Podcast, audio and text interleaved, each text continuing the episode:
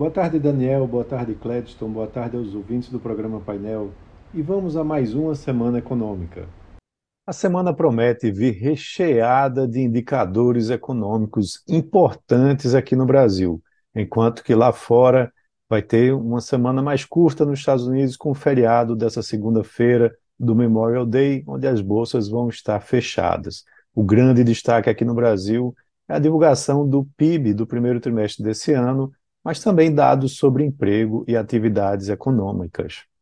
É, esse aguardado indicador vai ser divulgado na quinta-feira ah, pelo IBGE e a expectativa é de um crescimento anual de 1,9% da economia brasileira e de 1,3% na comparação com o quarto trimestre do ano passado. Isso deve ser puxado pela forte expansão da agropecuária e uma leve alta do setor de serviços pelo lado da oferta. Pelo lado da demanda, os consumos da família, o consumo das famílias também deve puxar o crescimento com a queda do investimento. Vale a gente observar que, pelo lado da demanda, há um mercado de trabalho resiliente e impulsos fiscais, né, como aumento do salário mínimo e do Bolsa Família, dando suporte ao crescimento econômico nesse curto período. Além disso, dados sobre a atividade econômica brasileira do segundo trimestre já começam a ser divulgados. Na sexta-feira, vai ser divulgada a produção industrial de abril pelo IBGE e há uma expectativa de queda de 1,1%.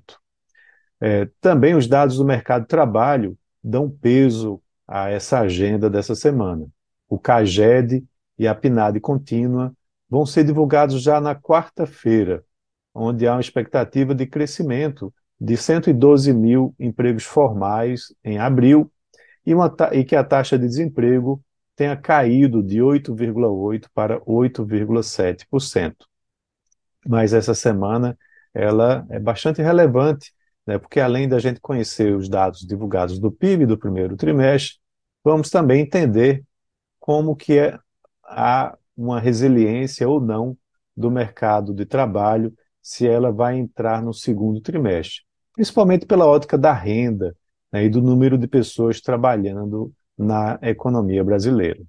A semana ainda vai trazer números da balança comercial de maio, na quinta-feira, onde a previsão é de um superávit de 9,3 bilhões de dólares. Dados também de arrecadação do governo federal e estatísticas monetárias e de crédito também são esperados nos próximos dias. E lá fora, a semana traz os números oficiais do emprego do país. O payroll vai ser divulgado na sexta-feira e a expectativa é de uma criação de 195 mil postos de trabalho em maio, um número inferior aos 253 mil registrados em abril. Já a taxa de desemprego deve permanecer em 3,5%. Na quinta-feira, sai a pesquisa ADP, e o consenso do mercado prevê uma criação de 170 mil empregos do setor privado para o mês de maio. O relatório JOLTS vai ser divulgado na quarta e a previsão é de 9,35 milhões de vagas em aberto no mês de abril. Então é isso. Um abraço a todos e tenham uma ótima semana.